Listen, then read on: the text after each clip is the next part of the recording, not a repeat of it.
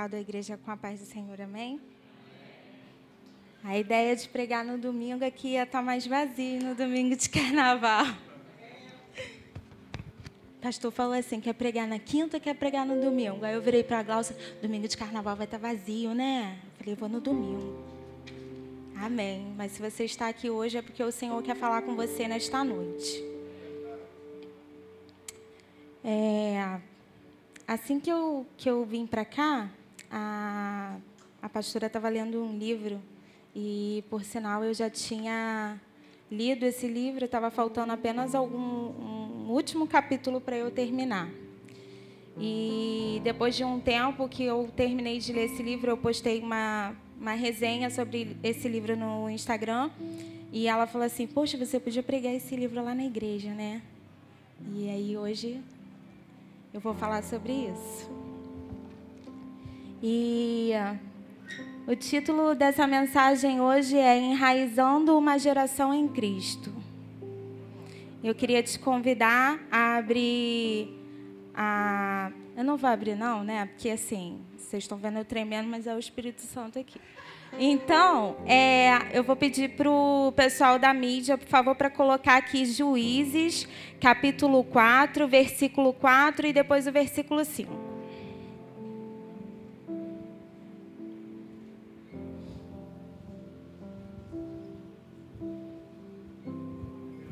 E diz assim a palavra de Deus. E Débora, mulher profetiza, mulher de Lapidote, julgava a Israel naquele tempo.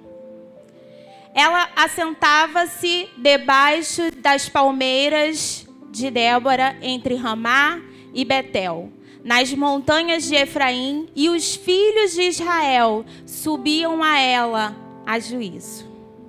E aí você deve estar se perguntando, é, Débora, você não falou que ia falar de enraizados, e aí você está falando de Débora.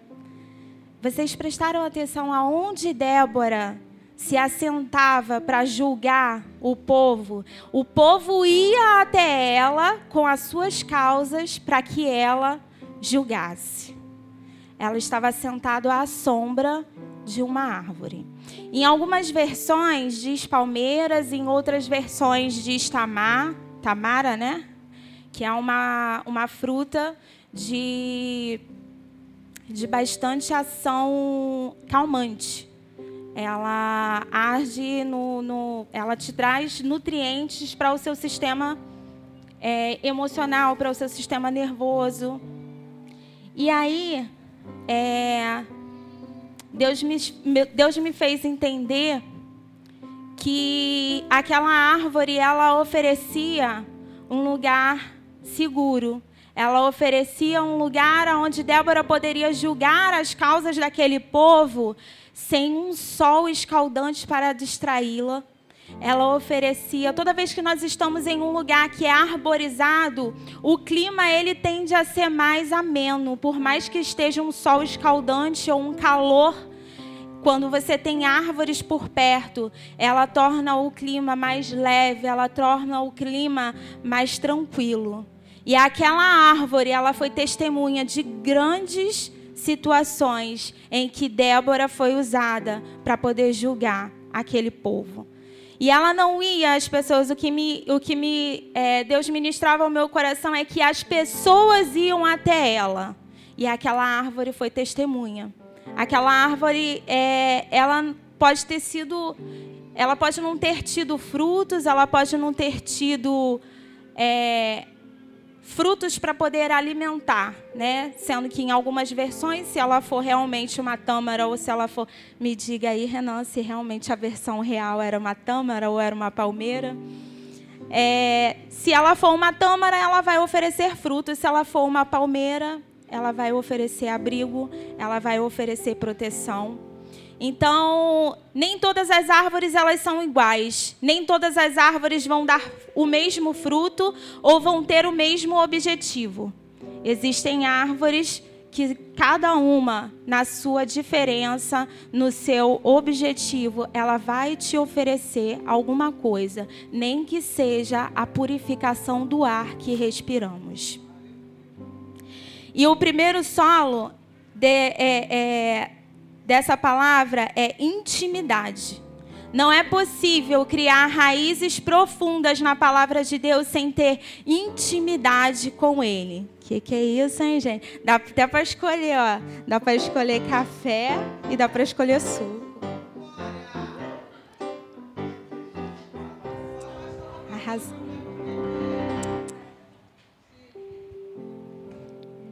E no solo da intimidade é que Deus começa a enraizar a nossa vida para que nós sejamos árvores frutíferas e árvores fortes. Mas sabe o que acontece? É que os nossos olhos não conseguem contemplar o quanto aquelas raízes estão crescendo. Passa-se o tempo e às vezes a gente pode olhar para uma árvore e achar que ela está da mesma maneira, mas ela não está.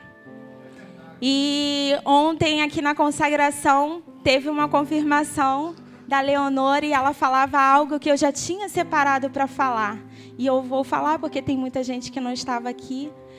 E a raiz, quando ela cresce para baixo, ela cresce para si, quando ela cresce para cima um pouco, para baixo ela cresce o dobro.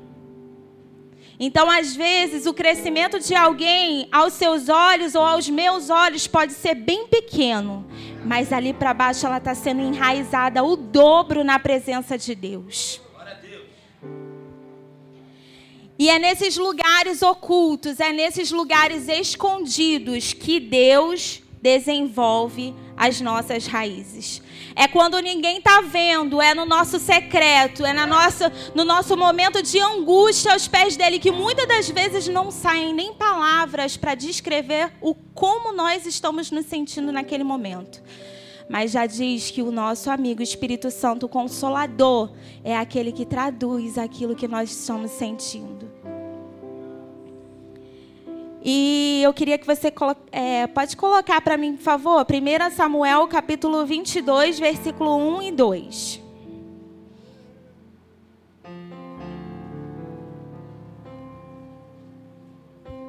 E diz assim: então Davi se retirou dali e escapou para a caverna de Adulão. E ouviram-nos seus irmãos e toda a casa de seu pai, e desceram ali para ter com ele. O 2, por favor. E ajuntou-se a ele todo o homem que se achava em aperto, e todo o homem endividado, e todo homem de espírito desgostoso. E ele se fez capitão deles, e eram com ele um dos quatrocentos homens, uns quatrocentos homens.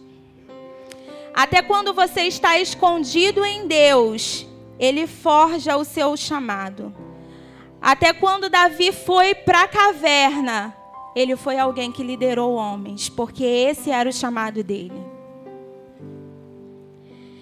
E quando você está no oculto, quando você está no escondido, quando você está fincando as suas raízes no solo da intimidade, nesse momento pessoas também vão até você para serem cuidadas, para serem lideradas por você. Às vezes a gente acha que no nosso momento, no nosso momento de angústia, ah, não, eu vou ficar aqui escondidinha até esse momento passar. Você pode crer que é nesse momento que pessoas vão bater na sua porta, que o seu telefone vai tocar, que as suas redes sociais vão começar a receber direct de pessoas que você nunca nem viu, procurando a sua ajuda. Porque é nesse momento, no escondido e no oculto, que Deus vai forjar o seu chamado em, nele. Só produz frutos saudáveis quem tem raízes. Não tinha como Davi liderar um grande exército sem passar pela caverna de Adulão. A caverna de Adulão foi um momento de, de, em que ele teve medo, em que ele se escondeu, em que ele se angustiou. Mas também foi um momento que ele identificou que pessoas que iam atrás dele precisavam da sua liderança, precisavam da, da sua estratégia, precisavam estar sendo protegidas por ele. É, Salmos capítulo 1, versículo 3.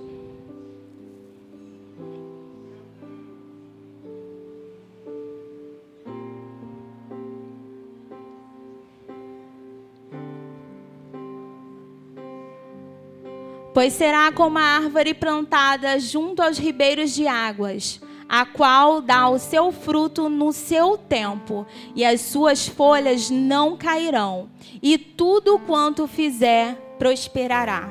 É assim que Deus deseja nos plantar, é assim que Deus deseja nos ver, como árvores plantadas à margem do ribeiro, que, darão frutos vindouros.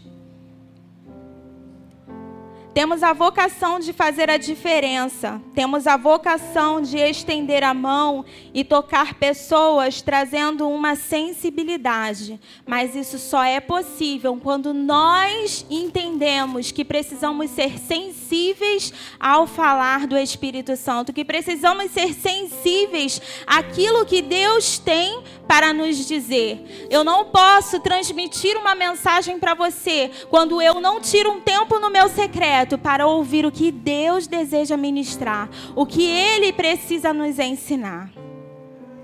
Ele é a videira e nós somos o ramos. Sem Ele nada podemos fazer. Não podemos fazer nada sem que Ele não nos dê o direcionamento. Eu não poderia estar aqui sem que Ele não tivesse ministrado algo antes ao meu coração. Eu poderia ser eloquente, eu poderia ser comunicativa de forma que vocês compreenderiam a mensagem, mas sem que antes eu estivesse ligada a Ele ligada à videira, eu não iria sobreviver. Porque é dele que vem, como a Leonora falou ontem, é dele que vem o sustento, é dele que vem a seiva, é dele que dá o crescimento, é ele que nos provém o alimento. E é através dessas raízes que ela suga os nutrientes que vêm da terra, para que nós, como galhos ligados à videira, possamos ter o crescimento necessário. E as maiores árvores, aquelas que quando você está no meio da floresta você logo avista, são as que mais demoram para crescer. Então, às vezes, nós olhamos para a nossa vida e aos nossos olhos nós não conseguimos contemplar o crescimento. Nós nos sentimos pequenos, nós nos sentimos diminuídos diante daqueles que nos arredoam. Mas Deus está dizendo para você nessa noite: se você se sente pequeno diante daqueles que estão ao seu redor, é porque você será grande, porque você será bem visto. Porque quando as pessoas entrarem no tempo certo na floresta, a primeira coisa que elas vão avistar será o seu tamanho, será o seu crescimento. Mas para isso é necessário que você aguarde o tempo do crescimento. Como poderia ser uma árvore da daquelas milenar, daquelas que têm vários metros de altura, com raízes pequenas. Na primeira tempestade, elas iriam ser arrancadas.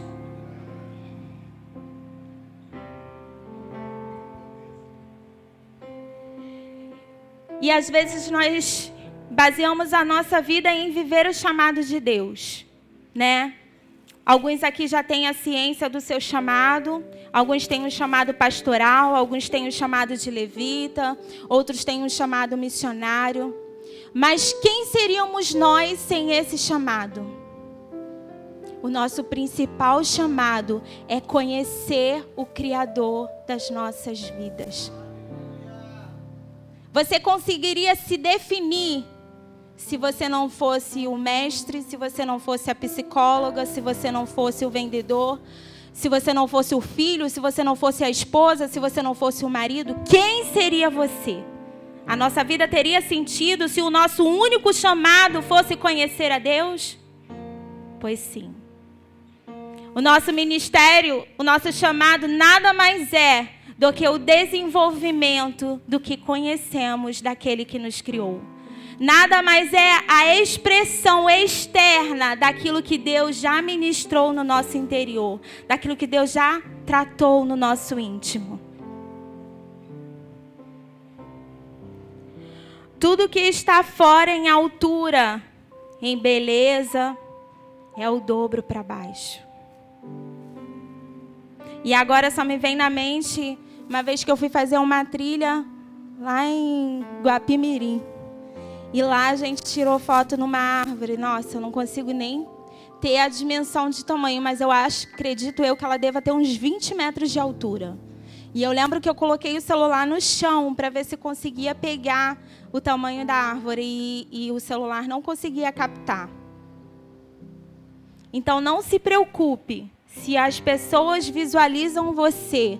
Não se preocupe se as pessoas olham para você e dizem que você não tem desenvolvido, dizem que você não tem crescido, dizem que você não tem tido crescimento. Porque enquanto elas olham aquilo que está aparente, Deus vai desenvolver aquilo que é no oculto, aquilo que é no profundo, aquilo que é escondido.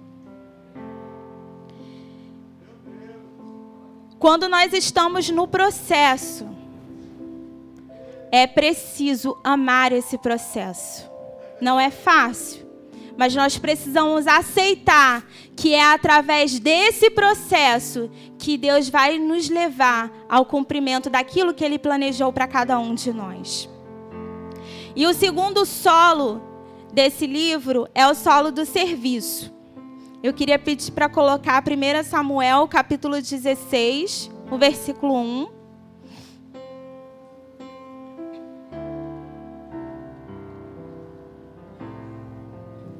Então disse o Senhor a Samuel: Até quando terás dó de Saul? O vendo, o vendo eu rejeitado, para que não reine sobre Israel? Enche um chifre de azeite e vem. Enviar-te-ei a Jessé, o belemita, porque dentre os seus filhos me tenho provido de um rei. Agora coloca o versículo 11 e depois o 12.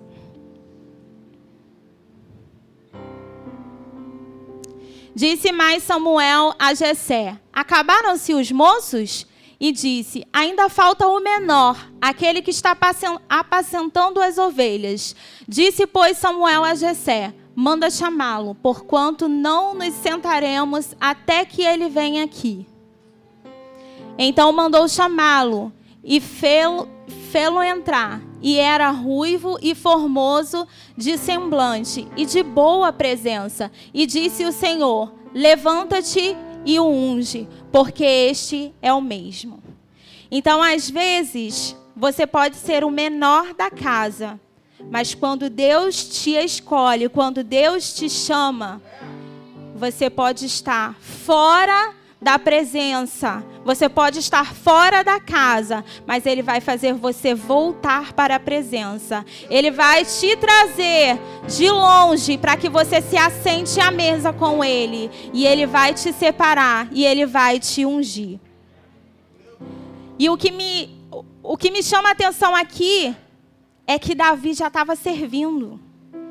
Antes dele ser chamado, aí você deve estar falando assim: ah, mas a, a Carmosina pregou isso semana passada. Mas Deus sabe exatamente quando ele, como ele faz e da forma que ele faz. É, eu lembro que quando a Glaucia me chamou para ministrar essa palavra, era janeiro, né? Pensa numa pessoa que estava nervosa. É, foi dezembro. Ela falou: não, na primeira semana de, na segunda semana de janeiro você vai trazer uma palavra. E aí, quando os missionários chegaram, que o pastor falou assim: o mês de janeiro é o mês de missões. Aí eu, eita glória. Mas aí eu pensei que eu ia dar uma volta nela, mas o pastor prontamente me deu uma volta, né? E aí estou eu aqui. E quando Samuel foi, quando Samuel foi ungir a Davi, ele já estava lá no campo servindo. Note que todos os irmãos estavam na casa pronto para sentar à mesa. Mas o menor, aquele que ninguém acreditava, aquele que ninguém dava nada, ele estava fazendo o quê? Ele estava servindo. Ele estava cuidando das ovelhas, ele estava lá. Ele não estava enfeitado para sentar-se à mesa e para ser servido, não, ele estava servindo lá fora.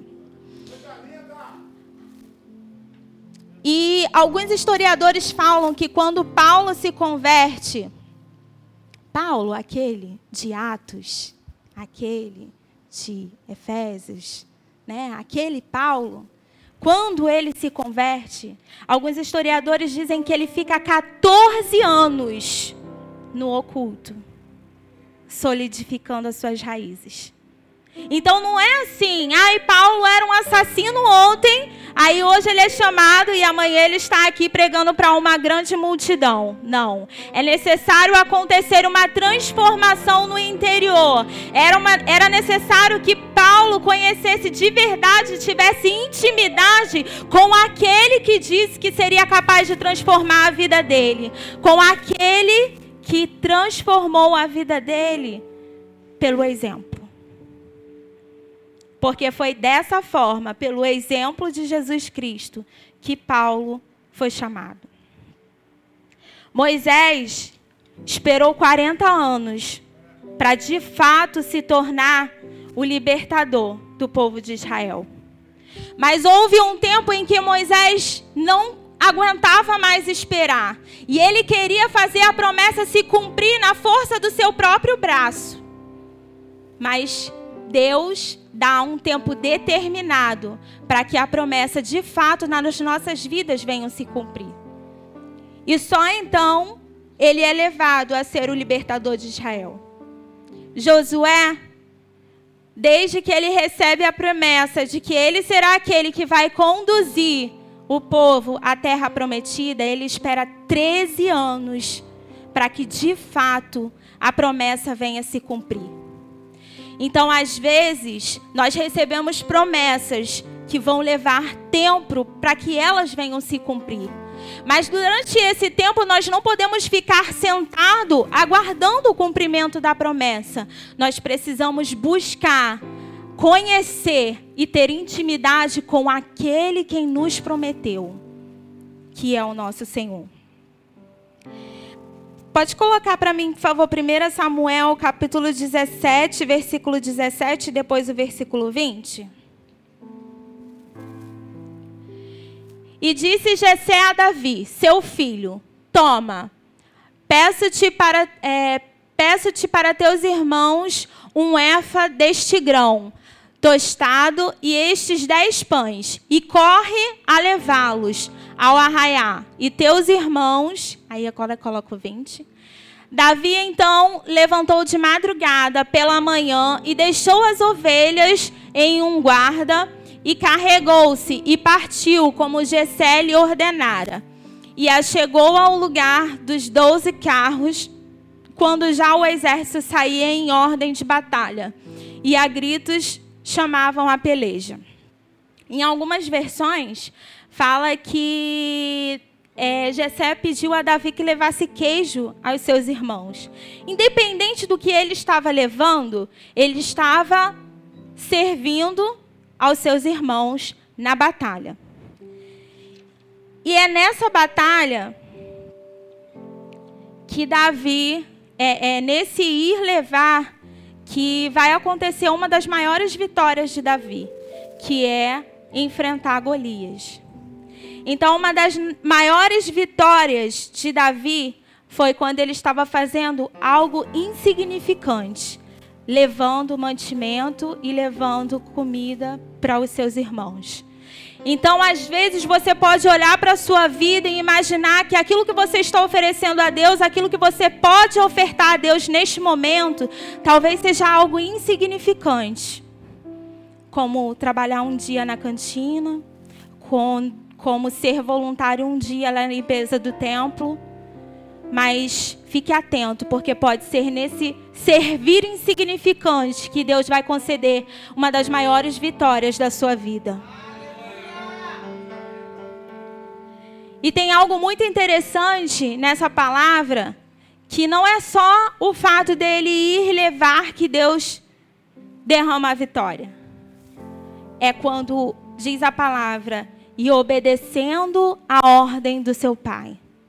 Não é possível servir sem obedecer. Não é possível servir com rebeldia. Não é possível servir fora da vontade de Deus.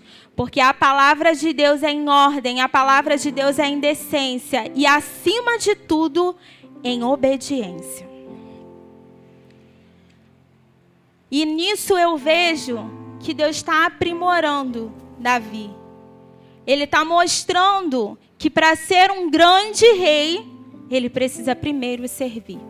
Ele precisa primeiro obedecer e estar disponível.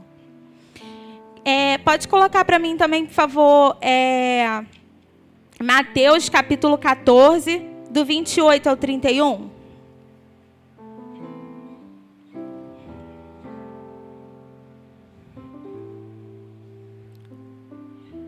E essa parte é a parte da grande tempestade que Jesus anda sobre as águas e Pedro vai ter com ele. Diz assim: E respondeu-lhe Pedro e disse: Senhor, se és tu, manda-me ir ter contigo acima das águas. E ele disse: Vem. E Pedro, descendo do barco, andou sobre as águas para ir ter com Jesus. Mas sentindo o vento forte, teve medo e, começando a ir para o fundo, clamou, dizendo: Senhor, salva-me. E logo Jesus, estendendo a mão, segurou e disse-lhe: Homem de pequena fé, por que duvidaste?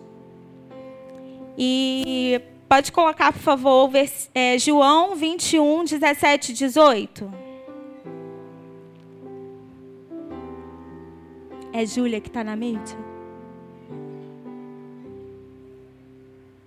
E disse-lhe a terceira vez: Simão, filho de Jonas, amas-me? Simão entristeceu-lhe-se por, por ter dito a terceira vez: Ama-me? E disse-lhe: Senhor, tu sabes tudo. Tu sabes que eu te amo, Jesus. Disse-lhes: Apacenta as minhas ovelhas. Então, observe como Pedro é chamado a primeira vez que ele vai ter ao encontro de Jesus. Homem de pequena fé. Mas até chegar aqui, Pedro passa por um processo. Um processo de aprimoramento, um processo de desenvolvimento. E nesse processo, Jesus está forjando o caráter de Pedro. E quando chega aqui em João, Deus diz: Se tu me amas, apacenta as minhas ovelhas. Olha como que está o processo de Pedro. Jesus diz primeiro que ele é um homem de pequena fé.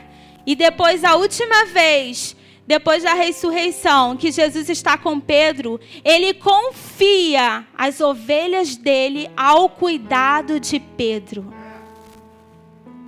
Então, a mesma pessoa que às vezes pode dizer que a sua fé é pequena, ele vai ser a mesma pessoa que depois vai reconhecer o seu crescimento, o seu amadurecimento, porque você abraçou o processo, porque você aceitou ser transformado e crescer junto com o processo. E diz assim: apacentar é pastorear, oferecer alimento espiritual, cuidar e proteger. Isso só seria possível se Pedro de fato tivesse se encontrado com Jesus e tivesse se aceitado ser transformado por ele. Porque como ele poderia ser aquele que oferece proteção às ovelhas se ele permanecesse aquele mesmo que estava dizendo: "Salva-me, Jesus, porque estou afundando"? Porque ele olhou para o vento e ele olhou para a tempestade. Você pode achar às vezes que tá tudo uma bagunça. Como eu imagino que Pedro deve ter se sentido naquele momento seu Salvador já teria ido, ele já tinha negado a sua fé, ele já tinha negado a Cristo. E eu imagino como que Pedro estava se sentindo, como se a vida dele não tivesse valido a pena. E de repente, no meio dessa bagunça, Jesus diz para ele: Eu confio você a cuidar das minhas ovelhas.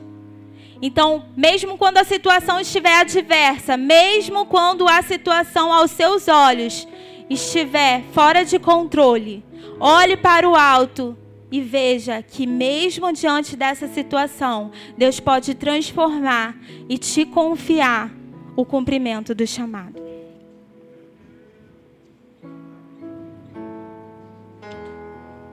E então chega ao solo da comunidade. Eu falei para a pastora que esse é o solo mais difícil para mim. Porque servir, servir para mim é fácil. Mas lidar com pessoas é difícil, não é? É muito difícil. E suportar uns aos outros em amor é ser o suporte. É ser o suporte para aquela pessoa que muitas das vezes pode ter te caluniado. É ser o suporte para aquela pessoa que muitas das vezes pode ter sido ríspido com você, pode ter te tratado mal. Pode ser que você seja o suporte de alguém que você considera menino, que você considera criança, que faz tolices e que você já não está mais numa idade de aguentar aquelas coisas. Mas pode ser que seja você o suporte daquelas pessoas. E é muito difícil. É muito difícil. Porque muitas das vezes dá vontade de olhar e fazer igual Jonas. Ah, Jesus, deixa eles para lá. Vou para outro lugar. Mas Deus quer usar você. Para aquela cidade ser salva e aquelas pessoas terem um real encontro, foi necessário que Jonas voltasse e cumprisse aquilo que Deus tinha entregado nas mãos dele. Mesmo que ele olhasse para aquela árvorezinha, aquela videirinha lá que fez uma sombra para ele no momento de dificuldade dele. Mesmo que às vezes ele olhasse aquela videira com muito mais amor do que aquelas almas que estavam lá em Nínive perecendo e necessitando do cuidado e da transformação que ele poderia levar através da palavra de salvação vinda da parte do nosso Deus. E às vezes é assim que a gente faz às vezes a gente ama mais um cargo do que as pessoas. Às vezes a gente ama mais o dinheiro do que as pessoas. Às vezes a gente ama mais coisas do que as pessoas. E nesse solo, Deus quer dizer que Ele nos ama de maneira igual e que se queremos estar com Ele, nós precisamos amar os nossos irmãos da mesma forma. Às vezes a gente quer ser uma igreja que inicia muitas coisas. A gente quer ser sempre o precursor, sempre aquele que está na frente, sempre que tá, sempre ser aquele que está começando. Quando na verdade Deus quer nos forjar e nos formar para nos transformar numa igreja que finaliza, numa igreja que conclui, numa igreja que permanece, numa igreja que edifica outras vidas para que possam permanecer até a volta do nosso Senhor Jesus. Esse desejo que muitas das vezes a gente tem de ser usado por Deus e de fazer a, a, a diferença e de ir pregar, ou às vezes de ir para algum lugar pequeno, no meio de um ribeirinho, como os nossos missionários foram no ano passado. Esse desejo ele vem de Deus. Esse desejo, na verdade, é o desejo de honrar a Deus por termos sido escolhidos, por termos sido chamados. Esse desejo é o desejo de ser resposta ao chamado do nosso Pai. E honrar é dar crédito, dar merecimento, exaltar, levar às alturas e glorificar. Será que nós temos sido uma comunidade que ajuda os nossos irmãos a serem elevados às alturas? Que tipo de igreja nós temos sido? Que tipo de honra nós temos oferecido ao nosso Deus? E ontem aqui na consagração eu chorava muito porque Marcos falava algo que Deus já tinha ministrado ao meu coração, que é sobre a cultura da honra. E a honra não está em quem está sendo honrado. A honra está em quem está oferecendo honra. A honra não está em quem está aqui em cima, sendo tendo seus pés lavados ou sendo servido de alguma forma. A honra está em você que está oferecendo gratidão por ter sido escolhido por Deus e está servindo ao seu irmão.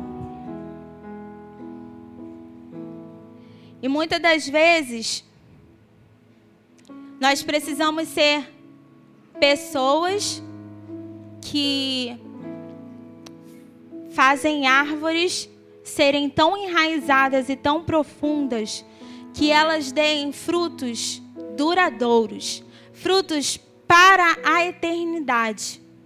Porque existem árvores que às vezes oferecem alguns frutos e por causa da má alimentação das raízes, elas logo caem. Às vezes chama aqueles frutos de vez, né? Meio verdes. E eles são sem gostos, desconchavido, não sei como é que são as palavras que usa aqui, mas é isso aí. Sem gosto. Nós precisamos ser uma geração que edifica outra geração a serem frutos que durem até a eternidade. E dentre todo esse processo, às vezes você ainda pode estar naquele momento de angústia, você ainda pode estar naquele momento do seu processo que você só consegue enxergar dor, você só consegue enxergar sofrimento. Mas tem uma frase nesse livro que eu gosto muito e que diz: Existem certos tipos de intimidade com Deus que só é possível experimentar nos momentos de fraqueza. É só naqueles momentos de total fraqueza e total sentimento de inutilidade que você consegue de fato olhar para a totalidade de quem realmente é Deus.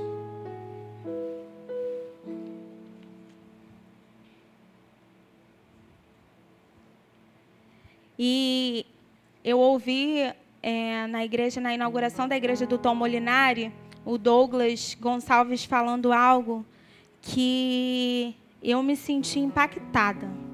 E eu gostaria de compartilhar com vocês porque se encaixa exatamente nesse solo da comunidade. Às vezes, nós fazemos da igreja um elevador para chegar aos céus. Às vezes a gente quer vir aqui só apertar o botão para poder subir. E eu fiquei refletindo sobre aquilo. E eu me vi em várias situações. Eu falei, é Deus, quantas vezes eu fiz a tua igreja de elevador? Achando que apertando algum tipo de botão eu chegaria a algum lugar se não fosse de volta para o térreo. Quantas vezes você já pegou um elevador que você achou que estava subindo, e quando você abre a porta você está no mesmo lugar? Nós não podemos fazer da igreja de Cristo um elevador. Nós não podemos fazer disso aqui apenas uma passagem, apenas um local que vai te levar para onde você quer chegar. Nós temos que viver a igreja aqui. E só então nós seremos transportados de altura em altura.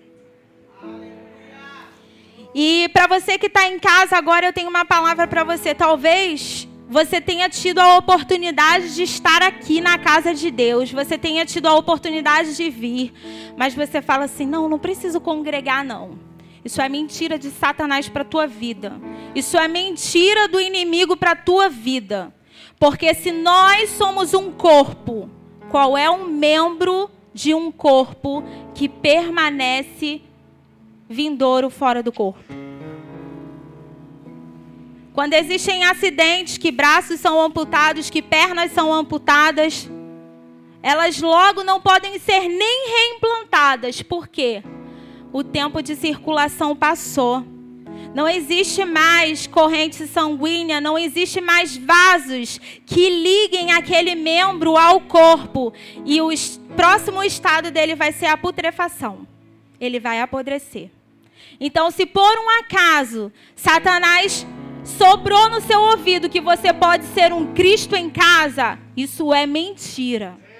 Você precisa vir aqui, porque é aqui, na igreja de Cristo, que eu vou aprender a ser moldada. É aqui que eu vou ajudar outras pessoas a serem edificadas, para que eles possam ser frutos que durem até a volta do nosso Senhor, para que eles possam ser frutos que vão gerar outras árvores, que vão gerar outros frutos, até que o nosso Senhor Jesus Cristo volte. E aí, é, eu vou compartilhar algumas coisas que eu nunca compartilhei em nenhum lugar. Você pode estar me olhando daí ou você pode estar me vendo daí de casa, né? Toda bonitinha, toda de rosa, gosto muito, adoro um brilho. Hoje eu tive que dar uma maneirada, também gosto de um salto, mas eu fiquei com medo de cair aqui, então botei a rasteirinha mesmo, né? Vai que cai, né?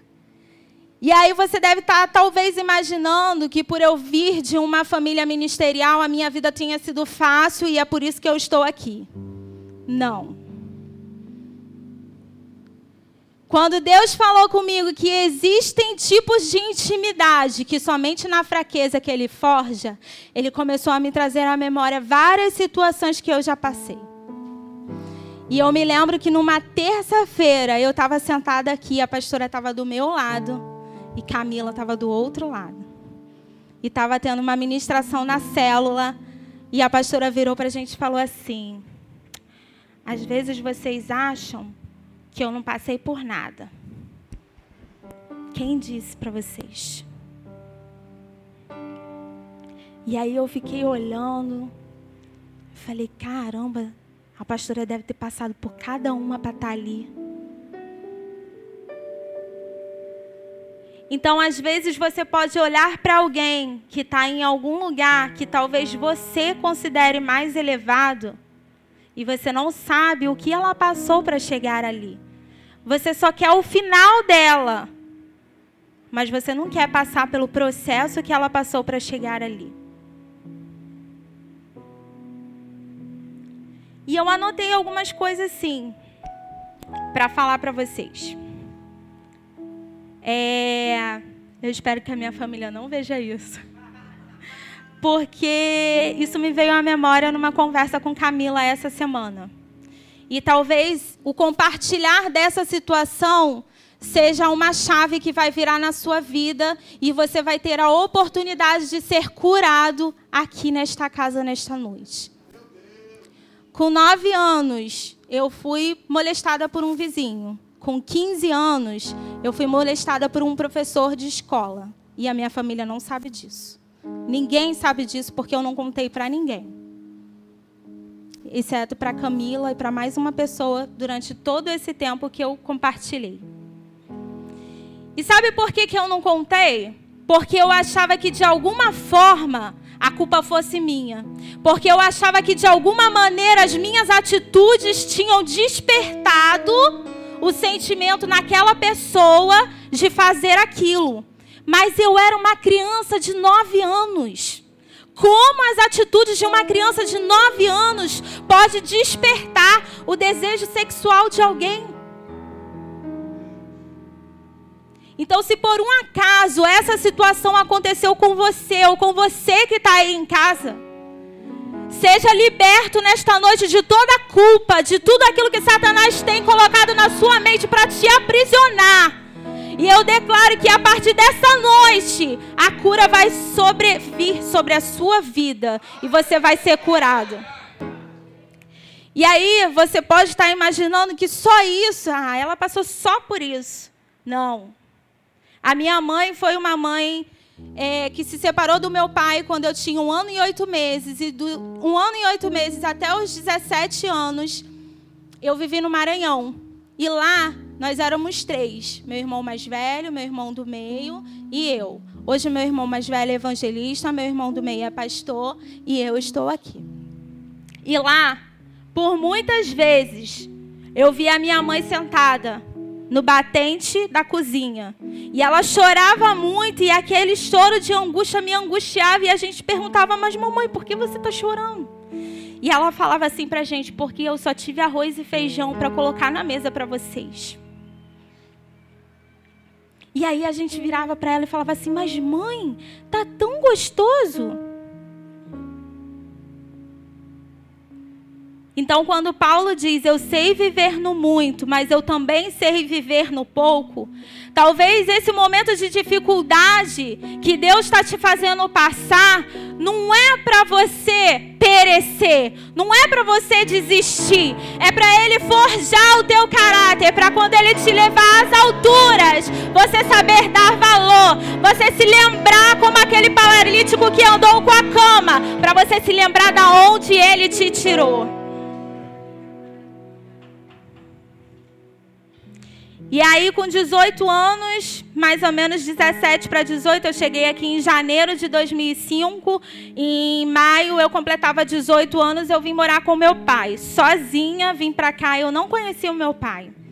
Eu conhecia porque eu sabia quem era e ele falava com a gente por telefone, mas de um ano e oito meses até 17 anos eu não tinha contato com ele. E eu vim para cá porque a situação financeira na minha casa estava muito ruim. Eu tinha acabado de completar, de terminar o colégio, então eu fui a premiada, eu fui a sorteada para vir para cá. E aí, quando eu cheguei aqui, que eu comecei a, a, conhecer quem de fato era o meu pai, que é, eu comecei a ver que a vida que eu tive lá poderia ter sido menos difícil, menos dolorosa comparado à vida que ele levava aqui, aquilo me trouxe um sentimento de rebeldia. E nós tivemos um relacionamento muito difícil. Hoje eu estou aqui nessa igreja. Eu vim trazida por ele e ele fez uma transferência de autoridade para a vida do pastor Luiz. E hoje nós nos damos muito bem. Mas houve um tempo que eu fui convidada a sair da casa do meu pai né? Se é que vocês entenderam. Eu fui convidada a sair da casa dele e eu fui morar com uma tia e com umas primas. Mas ali eu tenho uma memória muito boa, que era todo domingo de manhã, num terreno de família. Nós pegávamos a nossa cadeirinha e a gente sentava em círculo e a gente falava que era o banho de sol. Porque não é de hoje que eu tento escurecer a pele, né, gente? Tava ali, firme e forte na batalha, e a gente tinha aquele banho de sol e de repente a gente começava a lembrar das histórias de infância. E aquele é um dos momentos mais felizes que eu guardo do Rio de Janeiro. Era o momento que eu sentava com a minha avó e as minhas primas e a gente começava a tomar um banho de sol e eu ouvia cada história, uma mais linda do que a outra. Então observe que você tem escolha. Você tem a escolha de guardar a memória ruim do que aconteceu com você, mas você tem a escolha de guardar a memória boa da onde Deus te levou.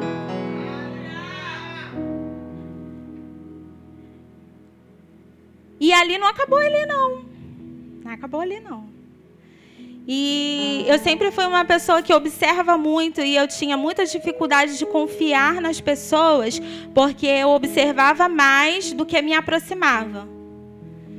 E houve um tempo em que eu precisei levantar a guarda. E eu precisei me aproximar de pessoas porque o meu chamado falou mais alto o meu chamado de cuidar de vidas, o meu chamado de ser um, um referencial, de ser uma fortaleza para pessoas que estavam em momentos difíceis e precisavam da minha ajuda, falou mais alto. E eu levantei a guarda. E nesse momento, eu fui traída por uma amiga, traída por um, uma pessoa que eu me relacionava. E aí, uma pessoa foi e falou assim para mim: Poxa, que chato, né? A única vez que você levantou a guarda, você foi traída. É uma pena que agora você não vai confiar mais em ninguém, né? E aquilo naquela hora bateu na minha cabeça e eu disse assim: muito pelo contrário. Muito pelo contrário, porque se alguém te traiu, o erro não está em você que confiou, o erro está naquela pessoa que não soube dar valor a quem você é. Então, se você está aí em casa nessa noite, você se sente traído, você se sente humilhado, você se sente menosprezado por alguém que não soube dar o devido valor, seja liberto na sua mente, no seu coração nesta noite, porque o erro não está em você que traiu a confiança de alguém que, que foi traído, não está em você que foi afetado, não está em você. O erro está naquela pessoa que não deu valor à sua amizade, que não deu valor a quem você foi para ela. E aí você tá, ah, mas você nunca passou por um luto, né? Amanhã fazem três anos que eu perdi um grande amigo. A gente estava na liderança de jovens na antiga igreja do meu pai e a gente fez o nosso primeiro retiro de carnaval. E no dia seguinte, que era uma quinta-feira, depois do carnaval, em 2018, ele teve que fazer um reparo e ele faleceu no acidente de trabalho de elevador. E ali, Deus forjou o meu caráter mais uma vez. Por quê? Eu tinha uma liderança de jovens e adolescentes, com mais ou menos 30, 40 adolescentes. Eu tinha um, uma liderança que tinha perdido seu melhor amigo desde a infância. Mas naquele momento eu não podia ser aquela que estava chorando por um amigo. Eu não podia me dar o luxo de sentar e simplesmente chorar. Não. Eu tive que enxugar as lágrimas e eu tive que fazer 40 adolescentes entender que aquele era o propósito de Deus. E fazer com que eles continuassem enraizados e fortalecidos na presença de Deus. Então, um luto não é para te desesperar. Um luto não é para te desestabilizar. Às vezes um luto é para você te fazer você ficar cada vez mais enraizados naquele que tem o controle, naquele que tem o poder, naquele que tem, naquele que pode. Porque diz a palavra de Deus que nenhuma árvore cai da folha sem que ele faça. E quando em certa ocasião eu olhei para a minha vida, nesse momento de luto, nesse momento de dor, e no momento que veio depois, que foi a traição, eu me lembro muito bem, eu ajoelhada no banheiro, para que a minha família parasse de me ver chorando. Eu ajoelhava e eu falava com aquela água caindo em mim, eu falava: Senhor, eu não consigo ver nenhuma esperança, eu não consigo ver nada de futuro, nada que o Senhor possa ter planejado. E naquele momento Deus me trouxe Jeremias 29, 11, que diz: Os pensamentos que tenho a respeito de vós são pensamentos de paz e não de mal, para vos dar o fim que desejais. Qual é o nosso fim? Estar com Ele lá na glória. Então, às vezes, Durante muito tempo, cada situação que passava, eu me perguntava: mas Deus, de novo eu aqui, perecendo. E então, foi quando eu decidi fazer igual Esther. Se perecer, pereci. Mas não dá ouvidos às vozes que me faziam amedrontar diante do chamado que Deus tinha para mim. Então, se eu tivesse que ir à presença do rei e lá eu fosse morta, como dizia Esther, se pereceu, pereci, mas ela estaria cumprindo o que Deus tinha para ela.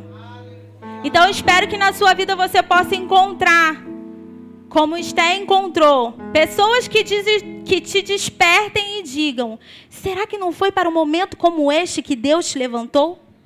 Será que não foi para um momento como esse que Deus te preparou?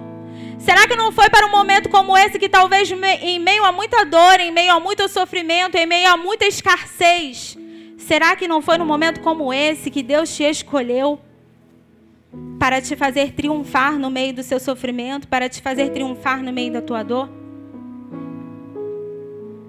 Então, o amadurecimento ele não vem de todas as situa situações ruins que a gente passa. O amadurecimento vem quando você decide abraçar o processo e crescer com aquela situação, ao invés de você ficar sentado se lamentando.